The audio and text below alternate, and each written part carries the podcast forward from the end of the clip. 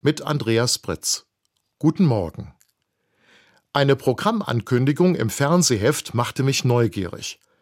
Da wurde doch tatsächlich die Schatzinsel wiederholt. Ein Vierteiler, der 1966 in der Weihnachtszeit ein Straßenfeger war. Die Abenteuer des Schiffsjungen Jim Hawkins faszinierten nicht nur uns Kinder.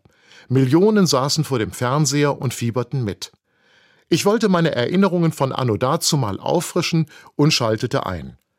Schon nach einer halben Stunde fragte ich mich, warum ich damals so begeistert war.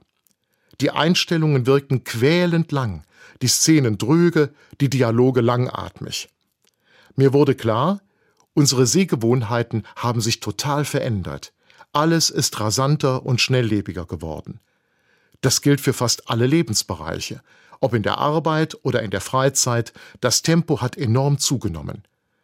Zeigt man Jugendlichen ein Fußballspiel aus der Zeit von Beckenbauer, Netzer und Co., dann halten sie das manchmal für Zeitlupe. Die Spieler damals waren technisch mindestens so versiert wie die Profis heute. Aber der Fußball ist schneller, athletischer und kampfbetonter geworden.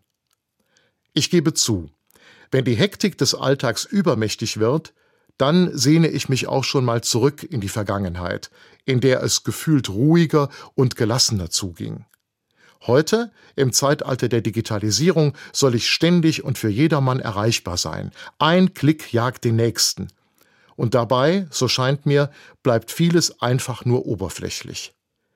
Es fehlt die Zeit, über alles in Ruhe nachzudenken, die Stille zu genießen, zu sich selbst zu kommen. Muße nannte man das einmal. Ein Wort, das auszusterben droht. Eine Oase, die mir bleibt, ist die Beziehung zu Gott. Je älter ich werde, desto dankbarer bin ich ihm für das große Geschenk, das er dem Menschen mit dem Schabbat gemacht hat. Für die Christen ist das der Sonntag. An diesem Tag kann ich dem Stress am ehesten entkommen. Ruhe und Muße haben zumindest eine Chance. Morgen ist es wieder soweit. Andreas Britz, Bellheim, Katholische Kirche